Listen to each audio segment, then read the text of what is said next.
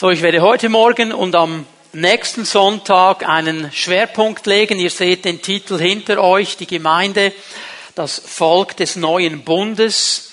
Und wir werden das am nächsten Sonntagabend im Meet God, in der Meet God Celebration abschließen, indem wir miteinander im Meet God das Abendmahl feiern werden. Das werden wir also nächste Woche nicht in den Morgengottesdiensten feiern, sondern ganz bewusst dann am Abend im Meet im Abschluss dieses Schwerpunktes feiern miteinander. Ich möchte dich jetzt schon einladen dazu, dass du es möglich machen kannst, dabei zu sein.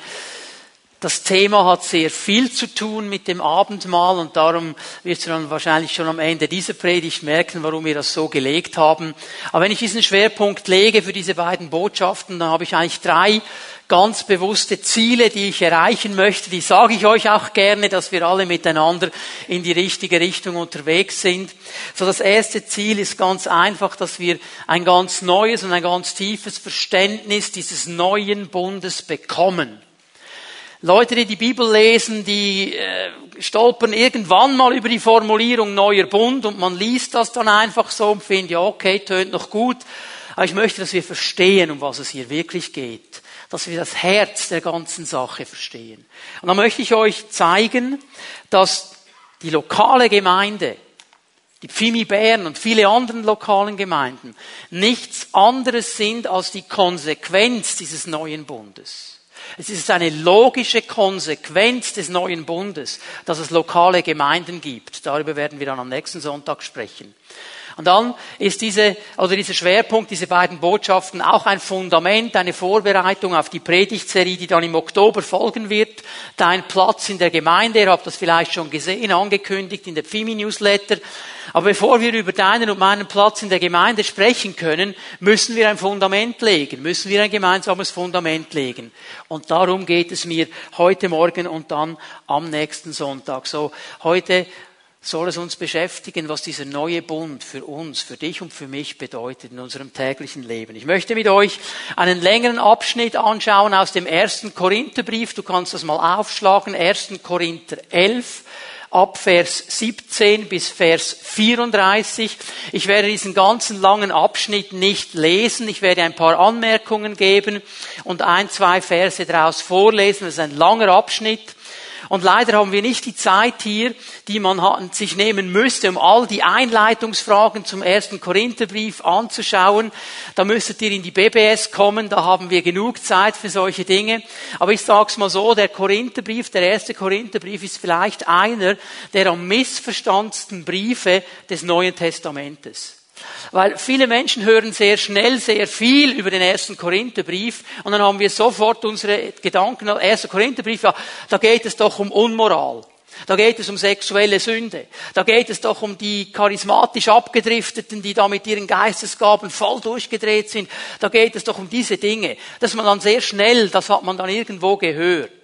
Aber das Hauptproblem, das Hauptanliegen, das Paulus bewegt hat im ersten Korintherbrief, ist nicht die sexuelle, sexuelle Unmoral, das hat ihn auch beschäftigt. Ist auch nicht das Thema mit den Geistesgaben, das ein bisschen übertrieben worden ist, hat ihn auch beschäftigt. Das Thema, dass ein Gemeindemitglied das andere Gemeindemitglied vor den Richter schleppt, hat ihn auch beschäftigt. Weißt du, was ihn am meisten beschäftigt hat? War die Spaltung in der Gemeinde die verschiedenen Gruppen, die da waren in der Gemeinde in Korinth. Das ist nämlich das erste Thema, das er aufnimmt, schon im ersten Kapitel. Und das beschäftigt ihn durch den ganzen Brief hindurch. Und hier im 1. Korinther 11 kommt eigentlich ein Kernstück seiner Argumentation, warum in einer Gemeinde keine Spaltung und keine Gruppierung sein soll, warum Einheit sein soll. Und er argumentiert mit dem Abendmahl. Er argumentiert damit, dass er sie hinweist auf den neuen Bund, in dem sie leben. Also das Erste, was hier mal rauskommt, ist, dass er ganz klar die Aufmerksamkeit richtet auf den neuen Bund. Und im Zusammenhang mit diesem neuen Bund, mit dieser Abendmahlsfeier, kam es zu Spaltungen in der Gemeinde in Korinth. Ich muss euch hier ganz schnell das Umfeld erklären. Wir sind uns ja landläufig gewohnt, das Abendmahl ist etwas, das man im Gottesdienst nimmt. Kommst du in einen Gottesdienst, da gibt's Lobpreis, da gibt's ein paar Lieder, da gibt's eine Einleitung und dann gibt's irgendwie so einen Cracker und einen Schluck Traubensaft, je nachdem, wo du bist und wie es genau gemacht wird. Das ist dann oft unser Bild von Abendmahl. So ein Teil des Gottesdienstes und dann geht das relativ schnell durch in einer großen Gemeinde wie der Pfimi Bern sowieso. Da muss man ja schauen, dass es dann irgendwie durchgeht. Das ist unser Verständnis. Das Verständnis des Abendmahls in der ersten Gemeinde war ein ganz anderes. Man hat zusammen gegessen. Man hat ein Liebesmahl gefeiert. Jeder hat etwas mitgebracht. Und dann wurde das alles aufgetischt und jeder hat von allem nehmen dürfen. Also es gab in diesem Liebesmahl nicht, das ist mir, das ist dir. Jeder konnte nehmen und man hat das miteinander gefeiert. Und aus dem gemeinsamen Essen ging man dann hinein in das Abendmahl, wo man dann eben das Brot und den Wein genommen hat und gefeiert hat, so wie wir es in den Symbolen ja kennen. Vorausgeht aber dieses gemeinsame Essen.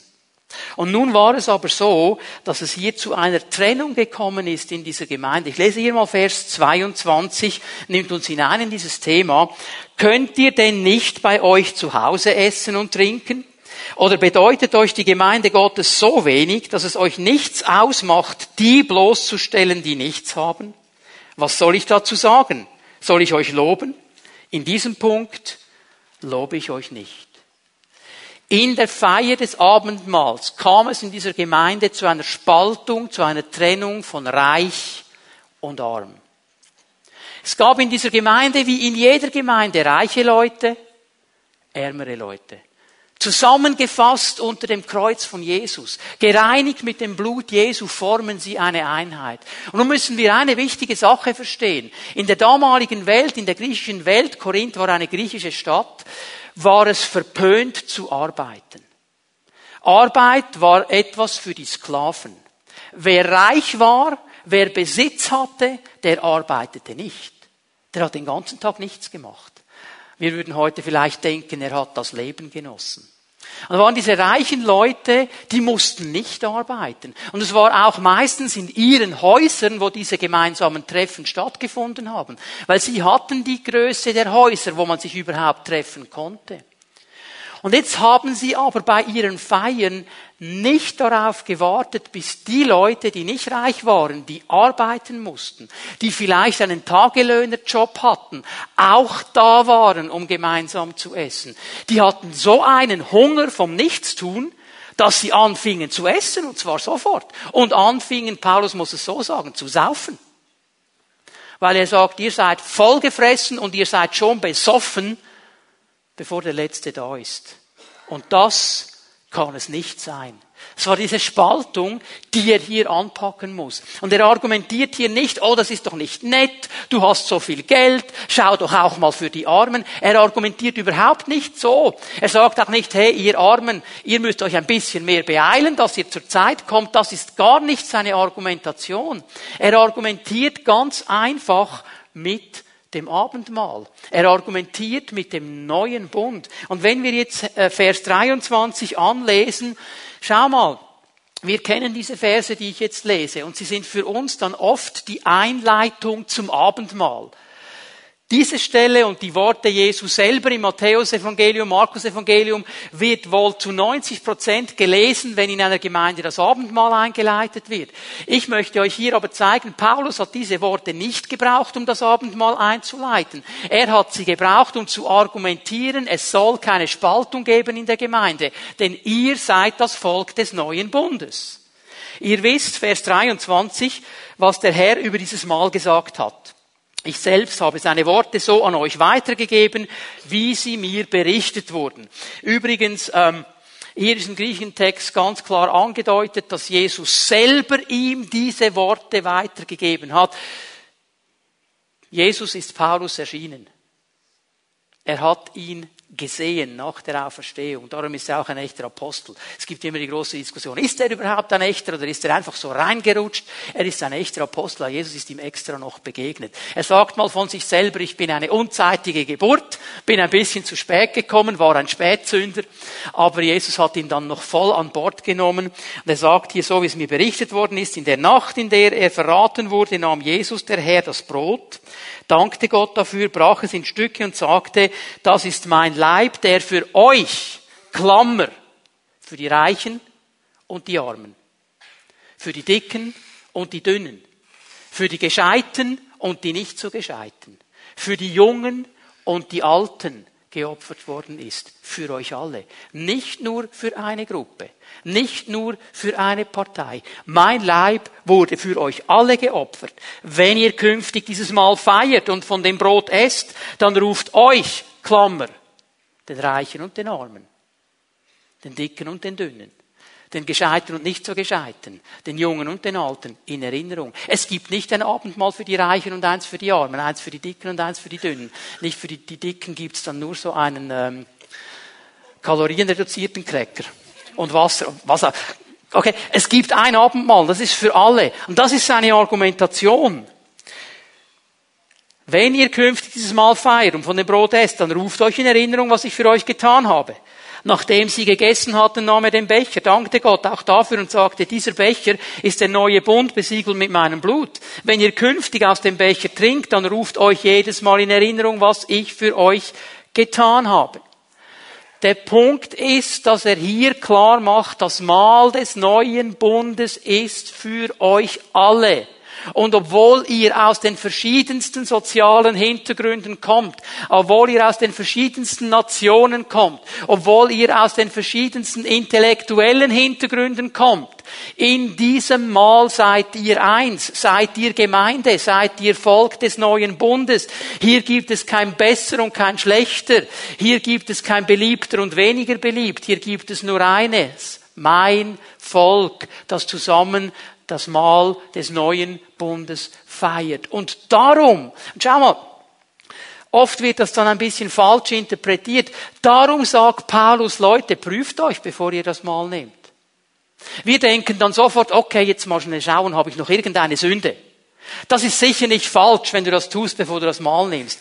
Im Zusammenhang geht es Paulus aber hier darum, dass wir unsere Herzen prüfen, dass wir die Haltung unserer Herzen prüfen, nämlich in Bezug auf meinen Nächsten in Bezug auf meinen Bruder, meine Schwester, mit dem ich zusammen das Mahl nehmen soll. Ich soll das nicht in einer falschen Haltung nehmen. Ich soll es nicht unter einer falschen Voraussetzung nehmen. Ich soll es mit einer klaren Haltung des Herzens nehmen. Und wenn ich in meinem Herzen diese Parteiungen habe, wenn ich am Morgen schon denke, hoffentlich bekomme ich einen Stuhl, der weit weg von dem Bruder ist oder von der Schwester, wenn du dann so das Abendmahl nimmst, dann ist hier Paulus ganz klar. Dann nimmst du dir es nicht zum Segen, sondern zum Gericht. Und dann machst du dich schuldig. Und an was machen wir uns schuldig? Am Leib Jesu, also an der Gemeinde. Dann machen wir uns schuldig, weil wir nicht verstanden haben, um was es geht. Und Paulus sagt dann ganz einfach in den Versen 33 und 34, hey, wenn du nicht warten kannst, iss doch zu Hause. Iss doch bevor du kommst. Du kannst so viel essen, wie du willst. Du kannst so viel trinken, wie du willst. Aber was du nie tun sollst, ist Leute auszuklammern von diesem Gemeinsamsmahl, weil wir, das Volk des neuen Bundes, gemeinsam miteinander dieses Mahl feiern und gemeinsam miteinander vorwärts gehen. Und das ist die Kraft des neuen Bundes. Und das ist die Kraft der Gemeinde, dass all diese Dinge, die in der Welt wichtig sind, all diese Stellungen, all diese Positionen, all diese Namen, all diese Ausbildungen, alles, was du irgendwo zu Wege führen willst, um zu zeigen, wie gut du bist, ist hinfällig vor dem Kreuz. Kreuz. Amen.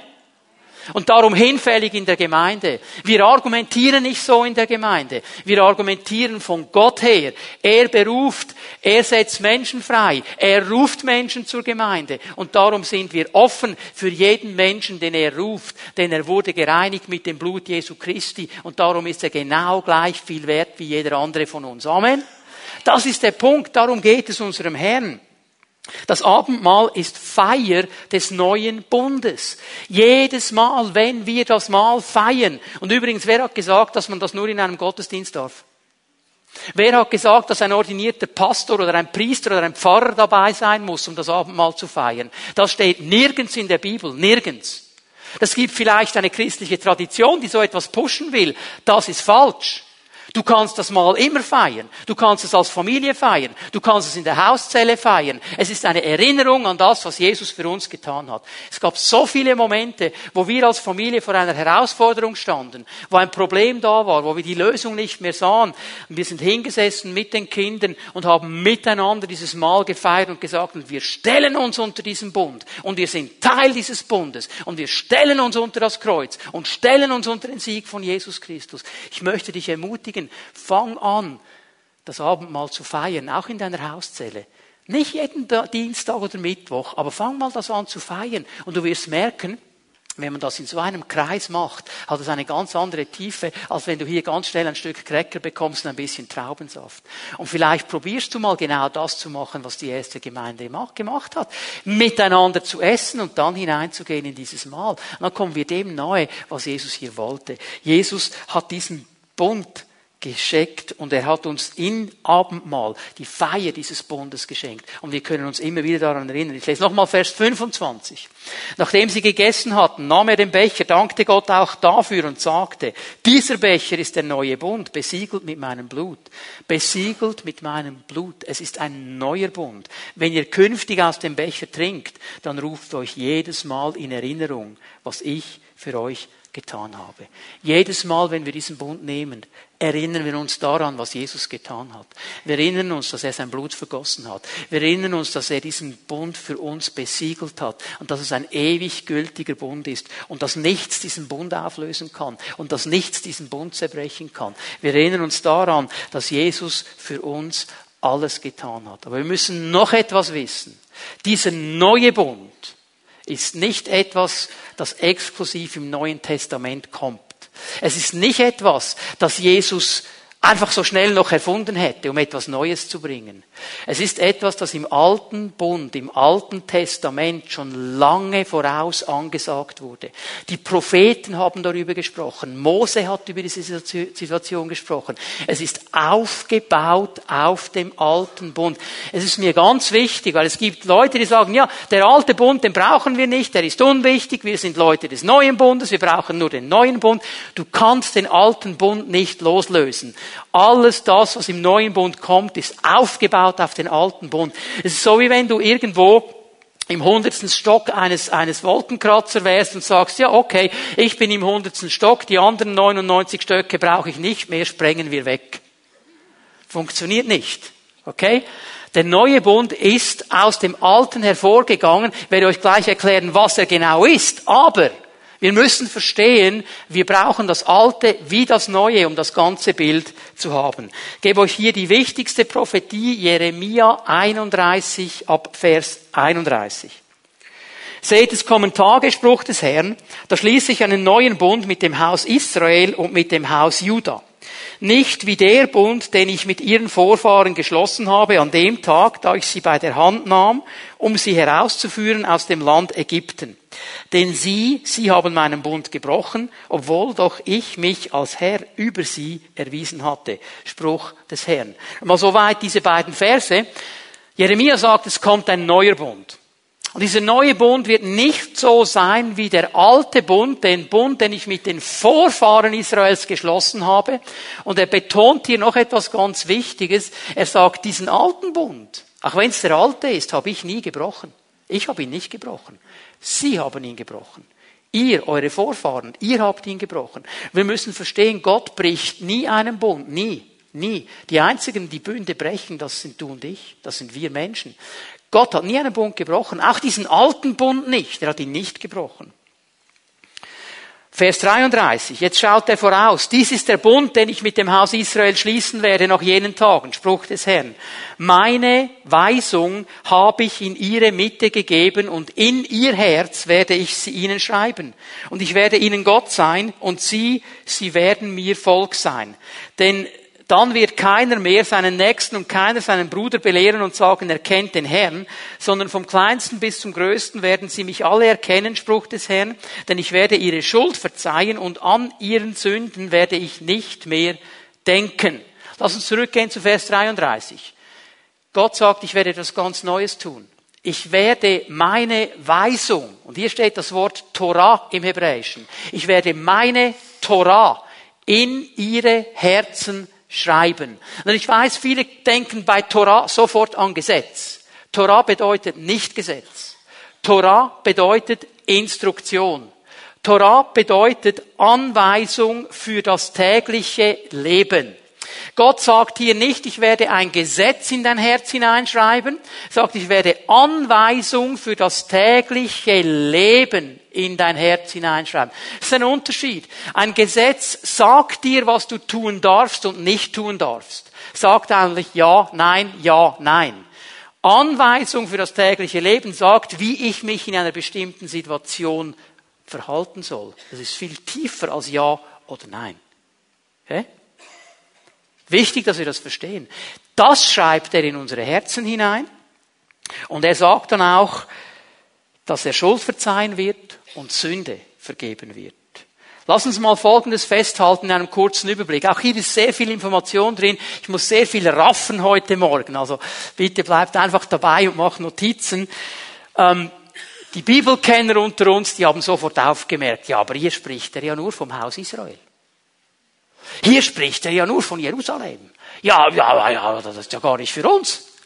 Das ist ja für Israel. Das ist ja für das Haus Jerusalem. Was ist hier los? So das Neue Testament, und hier sind wir im Vorteil, wenn wir vom Neuen Testament her schauen können. Das Neue Testament macht ganz klar an verschiedensten Stellen, dass wir mit hineingenommen sind in diesen Bund, den Gott hier dem Haus Israel verheißt. Wir dürfen mit teilhaben an diesem Bund. Ich gebe euch eine Stelle, 1. Petrus 2, Vers 9 und 10. 1. Petrus 2, Vers 9 und 10. Und ich habe aufgehört zu zählen, wie viele verschiedene Bibelzitate er in diese beiden Verse reinpfercht. Also es sind etwa 7, 8, 9 oder 10. Aus den fünf Büchern Mose, aus den Propheten. Er pfercht hier alles zusammen und er schreibt es an die Gemeinde. Er schreibt es nicht an den Hohen Rat in Jerusalem. Er schreibt es an die Gemeinde. Ihr jedoch seid das von Gott erwählte Volk. Ihr seid eine königliche Priesterschaft, eine heilige Nation, ein Volk, das ihm allein gehört und den Auftrag hat, seine großen Taten zu verkünden. Die Taten dessen, der euch aus der Finsternis in sein wunderbares Licht gerufen hat. Und das sind alles Verheißungen, die Gott dem Volk Israel gegeben hat, im Alten und im Neuen Bund. Aber, und jetzt kommt Vers 10, früher wart ihr nicht Gottes Volk. Aha. Im alten Bund waren wir nicht dabei. Früher wart ihr nicht Gottes Volk. Jetzt seid ihr Gottes Volk. Jetzt sind wir hier mit hineingenommen. Früher wusstet ihr nichts von seinem Erbarmen, weil wir ihn nicht kannten. Jetzt hat er euch sein Erbarmen erwiesen. Hier ist etwas ganz Neues geschehen. Nun ist mir eines wichtig. Bitte schau mich einen Moment an. Wichtig, dass wir das ganz gut verstehen. Gemeinde Jesu ist nicht Ersatz für Israel. Ganz wichtig. Die Bibel sagt nicht an einer Stelle, dass die Gemeinde Jesu Ersatz ist für Israel. Gott hat seinen Bund mit Israel nicht vergessen. Er hat ihn ausgeweitet. Aber wir dürfen nie denken, die Gemeinde hat Israel jetzt ersetzt und Israel ist nicht mehr wichtig. Was wir verstehen müssen, ist, dass Israel als Nation nicht eine gläubige Nation ist. Es gibt in der Nation Israel gläubige Menschen. Genau gleich wie wenn wir sagen, die Schweiz ist eine christliche Nation. Nicht jeder Schweizer ist christlich und gläubig. Okay? Aber es gibt in der Nation gläubige Christen. Okay? Also nicht alle Israeliten sind gläubig, aber es gibt solche, die haben ihr Herz geöffnet für den Messias. Wir nennen sie Judenchristen. Und die gehören zur selben Gemeinde wie wir, zur Gemeinde Jesu Christi. Es geht dem Herrn nicht in erster Linie in diesem neuen Bund um die Zugehörigkeit zu einer Nation. Es geht um die Zugehörigkeit von Herzen und um Entscheidung von Herzen. Weil der Herr im alten Bund oft mit Nationen gewirkt hat, im neuen Bund aber mit einzelnen Personen wirkt, an unseren Herzen. Wir machen eine Nation aus. Aber er wirkt nicht an uns als ganze Nation, sondern er wirkt in unseren Herzen. Darum kann Gemeinde eine Nation verändern, weil die Herzen der Gemeindeglieder verändert sind und wir so diesen neuen Impuls hineintragen in unsere Nation. Also, es braucht eine Entscheidung. So viele ihn aber aufnahmen, sagt Johannes 1, Vers 12. So viele aber ihm Raum gaben, ihm gesagt haben, Jesus, ich will, dass du mein persönlicher Herr bist, die haben Autorität, Kinder Gottes zu sein. Die kommen hinein in diesen neuen Bund. Und das ist nicht abhängig von, bist du in Israel geboren oder nicht? Wo kommst du her? Es ist nicht abhängig von meinem Status. Es ist einzig und allein abhängig von der Entscheidung meines Herzens. Wenn ich mein Herz öffne und ihn annehme, werde ich hineingenommen in diesen neuen Bund. Darf ich es vielleicht so sagen? Gemeinde ist Volk Gottes des neuen Bundes. Wir sind nicht Ersatz ich sag's mal so, wir sind Zusatz. Darf ich es mal so sagen? Paulus sagt, wir sind eingepfropft in den Ölbaum. Wir sind Vervollständigung. Aber die Wurzel war schon da. Die Wurzel, die das Ganze trägt, die war schon da. Wir dürfen teilhaben daran. Aber weißt du, wenn Gott dann den Ölbaum anschaut, dann sagt er, boah, das sind die israelitischen Zweige, die sind öliger als die anderen. Und das sind die eingepfropften Teile. Das sagt er nie. Für ihn sind alle gleichwertig. Es sind alle Menschen des neuen Bundes. Wir sind mit hineingenommen in diesen neuen Bund durch die Gnade Jesu Christi.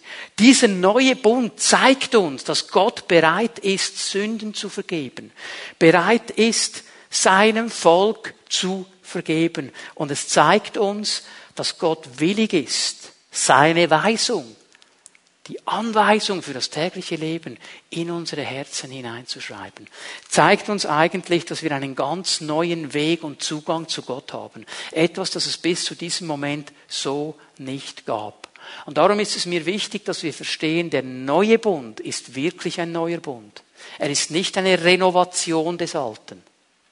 Es ist etwas ganz Neues, das Gott geschaffen hat. Wenn du zu Hause ein altes Sofa hast und du denkst, so, das ist jetzt ein bisschen alt, ich muss dem einen neuen Bezug geben und dann bringst du es zum Polsterer und der macht dir einen neuen Bezug drüber und dann sieht es von außen wie neu aus, innerlich ist immer noch das alte Sofa. Das ist eine Renovation. Okay? Gott sagt nicht, mach eine Renovation. Es ist nicht ein renovierter alter Bund. Es ist ein neuer Bund. Das ist etwas ganz Neues. Gott hat sich etwas Neues geschaffen. Und weißt du, was mich am meisten freut an der ganzen Sache? Gott selber erfüllt alle Voraussetzungen, damit dieser neue Bund wirksam wird. Er erfüllt alle Voraussetzungen. Er hat am Kreuz von Golgatha ein für allemal alles gegeben, was es braucht, dass dieser neue Bund in Ewigkeit wirksam werden wird. Ich bin so froh darüber, denn wenn wir einen Teil dazu leisten müssen, würde es nicht funktionieren. Und wenn Gott gesagt hätte, 99,9 Prozent mache ich, 0,1 Prozent du, hätten wir schon versagt. Das schaffen wir nicht. Aber Gott hat alles vorbereitet. Er erschafft sich ein neues Volk. Er erschafft sich ein Volk, das ihm treu ist, weil die Weisungen Gottes in unsere Herzen hineingeschrieben sind. Ein Volk des Eigentums, sein Volk. Und er will unser Gott sein. Und die Sicherheit des Bundes, noch einmal, liegt nicht bei mir oder bei dir. Sie liegt alleine bei ihm. Ich bin so froh, dass wir nicht garantieren müssen für diesen Bund, dass Gott gesagt hat, ich garantiere dafür. Und ich garantiere dafür mit dem wertvollsten, kostbarsten, kraftvollsten, schönsten, das es gibt im ganzen Universum, mit meinem eigenen Blut, mit meinem eigenen Leben. Und darum ist dieser Bund so stark. Und darum ist er wirksam. Er vergibt uns unsere Schuld und denkt nicht mehr an unsere Sünden. Er schreibt seine Weisungen auf unsere Herzen, nicht mehr auf Steintafeln. Mose kam mit den Steintafeln, äußerlich, und hat gesagt, da steht drauf, ja, nein, ja, nein, ja, nein. Gott sagt, ich werde nicht auf Steintafeln schreiben im neuen Bund. Ich schreibe auf die Herzen. Ich schreibe in dich hinein. Und mit dem macht Gott Folgendes. Das ist mein dritter Punkt heute Morgen. Er löst die zwei größten Probleme des Menschen. Mit diesem neuen Bund löst er die zwei größten Probleme des Menschen Die beiden Probleme, die sein Volk im alten Bund im letzten von ihm trennten. Er löst das Problem der Schuld und der Sünde. Die Bibel ist ganz klar. Jesaja sagt in ähm, Jesaja 60, denke ich, ist es etwa, eure Sünden trennen euch von Gott. Sind wie eine Trennmauer. Ihr könnt nicht zu Gott kommen. Ihr könnt die Mauer nicht überklettern. Ihr könnt sie nicht durchgraben. Ihr könnt sie nicht sprengen. Ihr könnt da nicht durch. Es ist keine Chance. Es sind eure Übertretungen. Es sind eure Vergehungen. Es sind eure Sünden, die euch trennen von einem heiligen Gott. Trennen von der Quelle des Lebens. Da kannst du nicht durchkommen. Und ich bin Gott so dankbar. Und ich bin ihm jeden Tag dafür dankbar, dass er mich errettet hat, dass er diese Mauer in meinem Leben niedergerissen hat, dass er mich gerufen hat, sein Wort zu predigen. Und ich bin ihm jeden Tag dankbar, dass ich ich keine Religion predigen muss. Also was Religion ist. Religion ist immer die Anstrengung und der Weg des Menschen zu Gott.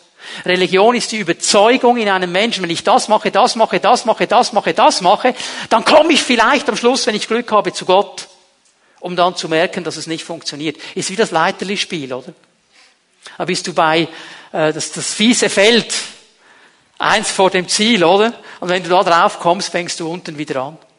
Das ist mit Religion. Da bist du endlich mal da oben, 49, und du hast es geschafft, und du hast es geschafft, und du warst nett mit allen, und du warst freundlich, und du gingst in den Gottesdienst, du hast Opfer gegeben, alles gemacht, alles gemacht, und dann kommt die Schwiegermutter zu Besuch. Oder dein Chef ruft dich ins Büro. Oder der Teenager rastet aus. Was auch immer so Lebenssituationen sind, oder? Und deine Sicherung knallt durch. Zurück auf Feld 1. Okay, das ist Religion. Ich bin froh, dass ich Evangelium predigen darf. Dass Jesus Christus gekommen ist, alle meine Sünden auf sich genommen hat und diese Mauer ein für alle Mal gesprengt hat und mir einen Weg gemacht hat, hin zurück zum Vater. Ist das nicht gewaltig? Das ist der neue Bund. Das ist der neue Bund. Jesus hat das getan, was ich nie hätte tun können. Er hat meine Sünden auf sich genommen und hat mich gereinigt mit seinem Blut und mich von jeder Schuld gereinigt. Und er hat noch etwas getan. Ich weiß, das hören wir jetzt nicht gerne, aber was ist so? Er hat das Problem der Rebellion gegen Gott gelöst. Oh, ich rebelliere nicht, ich bin kein Rebell, ich rebelliere nicht. Es ist interessant, dass ähm, das hebräische Wort für Rebellion wird in den deutschen Übersetzungen nie mit Rebellion übersetzt. Ich weiß auch nicht warum. Es wird übersetzt mit Übertretung. Es wird übersetzt mit Gesetzlosigkeit. Aber eigentlich würde da Rebellion stehen. David hat nicht gesagt im Hebräischen, ich habe deine Gesetze übertreten. Er sagt, Herr, ich bin ein Rebell. Das hat er gesagt. Er hat nicht gesagt, ich habe gesetzlos gehandelt. Er hat gesagt, ich bin ein Rebell. Das würde ja nicht dastehen. Und ich meine, die, das Übertreten von Gottes Vorgaben, das Leben los von Gottes Gesetz ist Rebellion gegen ihn im letzten. Es ist der Punkt, ich mache selber, was ich will. Es ist der Mensch, der sich emanzipiert von Gott, der sagt, den brauche ich doch nicht. Ich kann das doch selber, ich hab's doch selber im Griff. Und ich bekomme immer ein bisschen Hühnerhaut und Bibeli, wenn wir Christen sagen, ich folge Jesus nach, ich liebe Jesus, Halleluja, preis dem Herrn, Jesus ist mein Ein und Alles, aber ich lebe so, wie ich will. Ja, Jesus ist mein Ein und Alles, aber wenn es um Sex geht, lebe ich so, wie ich will. Jesus ist mein Ein und Alles, aber wenn es um Steuerhinterziehung geht, lebe ich so, wie ich will. Jesus ist mein Ein und Alles, wenn es um Geld geht, lebe ich so, wie ich will. Das ist Rebellion gegen Gott, das ist nichts anderes als Rebellion gegen Gott. Und das ist tief in unseren Herzen drin. Das hatten unsere Vor, Vor, Vor, Vor, Vor, Vor, Vor, Vor, Vorfahren schon. Als die Schlange gesagt hat, nimm von der Frucht, du wirst sein wie Gott. Dann haben sie gedacht, okay, brauche ich Gott gar nicht weg, kann ich selber machen. Und die haben wirklich geglaubt, in dieser Frucht ist die Kraft drin, dass das dann noch funktioniert am Schluss. So ein Blödsinn. Würden wir nie schaffen. Würden wir nie schaffen. Es ist in uns hineingelegt. Und Gott löst dieses Problem. Und weißt du, wie er es löst? Er löst es, indem er seine Weisung in unsere Herzen hineinschreibt. Seine Anweisung für das tägliche Leben schreibt er in unsere Herzen. Jetzt pass auf, es ist wichtig, dass wir das verstehen. So werden seine Weisungen nicht zu einem äußeren Einfluss. Er steht nicht in dem Sinne vor dir mit diesem großen Stock in der Hand und so, jetzt Angela, aber bitteschön, hä? aber jetzt mach mal. Hä? Äußerer Einfluss und dann wird gedrückt und gemacht und, und, und, und, sondern Es ist ein innerer Impuls, der unseren Willen verändert. Es ist ein innerer Impuls. Er schreibt es in mein Herz hinein.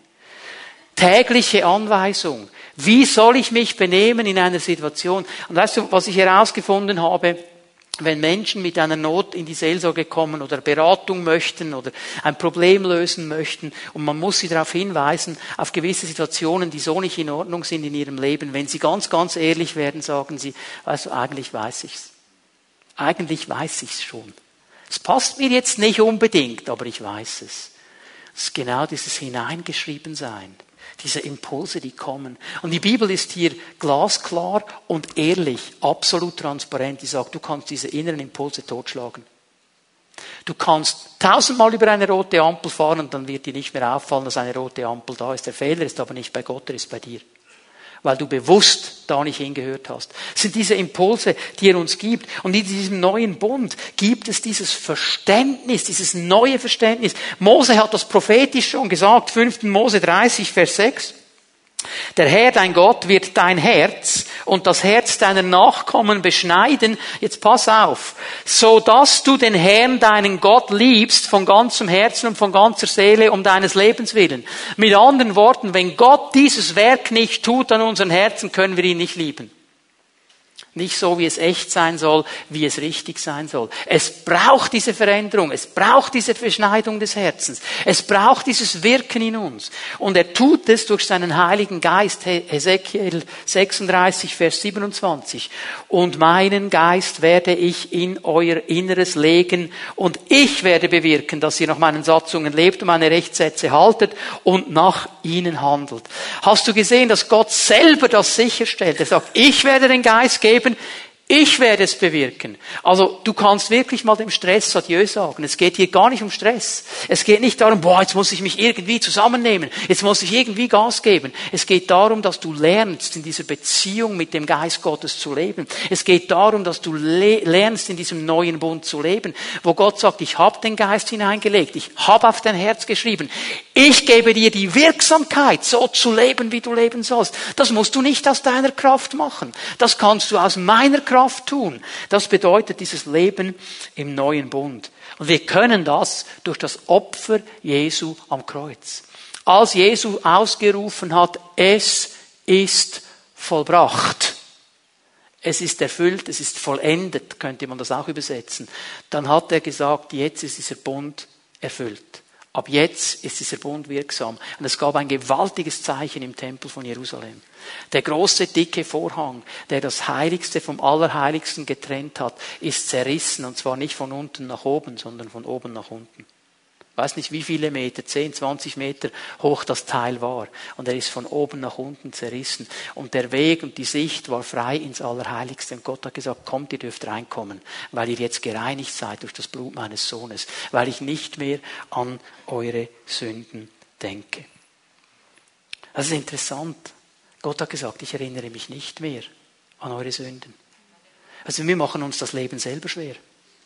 Wenn ich dir jetzt sage, erinnere dich mal an die peinlichste Situation in deiner Schulzeit. Tuck, war sie da. Jetzt ist sie schon da.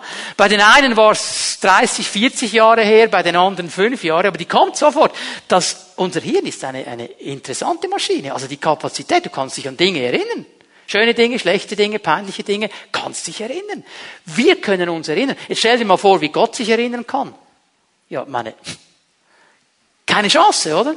Und er sagt ganz bewusst, ich entscheide mich, mich nicht mehr an deine Sünden zu erinnern. Hör mal, Gott hat sie vergessen, hör doch auch auf, daran zu denken. Vergiss sie doch selber auch. Das ist Kraft des neuen Bundes. Du darfst sie ihm bringen und dann sind sie unter dem Blut Jesu weggetan. Und dann musst du nicht mehr darüber denken und dich nicht mehr stoppen lassen. Ich werde mich nicht mehr daran erinnern, sagt der Herr. Das ist eine Verheißung. Und er gibt uns die Kraft des Heiligen Geistes. Er hat seinen Jüngern gesagt, okay Jungs, ich gehe zurück zum Vater, aber ich lasse euch nicht als Weisen zurück. Ich lasse euch nicht. Es ist interessant, dass er dieses Wort Weisen braucht. Er hätte auch sagen können, ich lasse dich nicht als Baby zurück. Ein Baby braucht auch Hilfe. Er sagt als Weisen. Keine Identität, keine Familie. Irgendwo in einem Heim. Und er sagt, ich lasse dich nicht als Weise zurück, ich komme zurück zu dir. Durch den Heiligen Geist. Und ich werde in dir wohnen und ich werde in dir bleiben. Und ich bin dein Anwalt und ich bin dein Freund und ich bin dein Richter und ich bin deine Kraft. Jesus sagt, ihr werdet Kraft empfangen, wenn der Heilige Geist auf euch kommt. Dieses Wort Kraft bedeutet auch Befähigung. Wir werden befähigt sein, seine Zeugen zu sein. Und weißt du, wir legen das dann sofort in eine Richtung aus, Zeugnis geben. Ich muss jetzt allen erzählen, dass ich an Jesus glaube. Das ist sicher auch richtig. Aber stell dir mal vor, was für ein Zeugnis es wäre, wenn wir konstant lernen, als Menschen des neuen Bundes, gemäß diesen täglichen Anweisungen, die er in unser Herz geschrieben hat, zu leben. In unseren Familien, in unseren Nachbarschaften, an unseren Arbeitsorten. Und die Leute schauen hin und sehen einen Unterschied. Nicht, weil du oder ich speziell oder gut sind, sondern weil wir das machen, was Gott uns sagt. Und weil wir anfangen zu verstehen, dass der Heilige Geist uns sogar noch die Kraft gibt, das zu tun. Kannst du dir vorstellen, was da geschehen würde? In unserer Gesellschaft, in unserer Stadt. Bern braucht das Volk des neuen Bundes, das wirklich verstanden hat, was dieser neue Bund bedeutet. Ich gebe euch noch eine Stelle, Hebräer 13, Vers 20. Der Gott des Friedens der den großen Hirten seiner Schafe, unseren Herrn Jesus von den Toten auferweckt hat, nachdem er mit dessen Blut den neuen, ewig gültigen Bund besiegelt hatte. Dieser Gott möge euch die Kraft geben, all das Gute zu tun, das nach seinem Willen durch euch geschehen soll. Die Kraft geben, all das Gute zu tun, das nach seinem Willen durch euch geschehen soll. Hast du gesehen, was hier steht? Gott will uns Kraft geben. Er will uns Kraft geben, das zu tun, was nach seinem Willen richtig ist. Das Gute, das er für uns vorbereitet hat. Er will uns die Kraft geben. Hör mal auf zu denken, er ist ein Treiber und er ist ein Antreiber und weiß ich was. Er ist dein Freund. Er ist dein Vater. Er hat in dein Herz hineingeschrieben. Er hat seinen Geist hineingelegt. Und er will dir helfen. Er will dich doch nicht vorführen. Er sagt doch nicht, ja, jetzt nehme ich den Matthias und stelle ihn aufs Glatteis, dass er unbedingt scheitern muss und dann lache ich und sage ihm, öh, du hast es falsch gemacht. Das ist doch nicht Gott. Das ist nicht mein Vater. Das ist nicht der Gott der Bibel. Er sagt, ich gebe dir alles, was du brauchst, um so zu leben, wie ich es möchte. Dass du Salz sein kannst, dass du Licht sein kannst, dass du mein Volk sein kannst. Ich gebe dir das alles. Durch dieses Blut Jesu Christi, durch diesen neuen Bund ist jede Spaltung, jede Gruppierung aufgelöst. Wir sind vor ihm. Ich kann mir seine Kraft nicht erkaufen. Ich kann mir seine Kraft nicht verdienen. Ich kann mir seine Kraft nicht erstudieren. Ich kann sagen, Herr, hier ist mein Abschluss, ETH Zürich, gib mir deine Kraft. Wird alles nicht funktionieren. Wird nicht funktionieren. Ich kann aber auch nicht gar, Herr, ich habe IV und Sozialhilfe, gib mir deine Kraft. Wird auch nicht funktionieren. All diese Dinge funktionieren nicht. Er möchte seine Kraft allen geben. Unabhängig, woher das wir sind und was unser Hintergrund ist. Wir können nichts in die Waagschale werfen. Das ist das Volk des neuen Bundes. Das Volk des neuen Bundes ist nicht bestimmt von einem Befehl. Du musst. Sondern von einer Verheißung. Du kannst. Das ist ein großer Unterschied. Und das müssen wir verstehen. Das ist der neue Bund. Du kannst. Du kannst. Wir können durch die Kraft des Heiligen Geistes so leben. Und wir sind von Gott berufen, dieses Volk zu sein. Wir sind berufen, in diesen Bund hineinzukommen.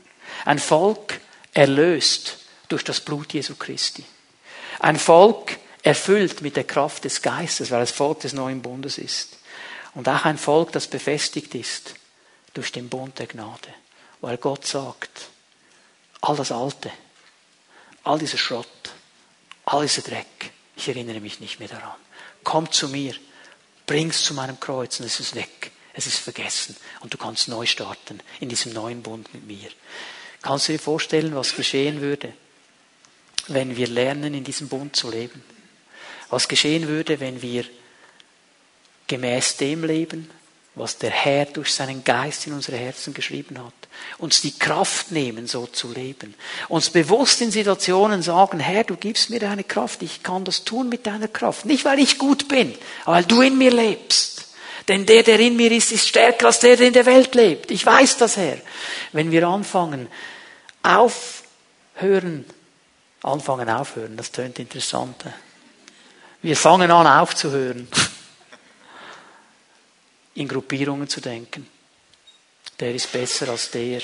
Und wenn ich nur mit dem Beziehung haben könnte. Und wenn ich nur, wenn ich nur, wenn ich nur. Also es sich manchmal wirklich bewegt in meinem Herzen. Wenn mir Gemeindeglieder sagen, ich will aber nicht mit dem Markus oder dem Tom sprechen, ich will mit dir sprechen. Und dann sage ich ihnen, ja, dann sagst du also, dass Markus und Tom unfähig sind. Nein, nein, nein, aber ich will mit dir sprechen.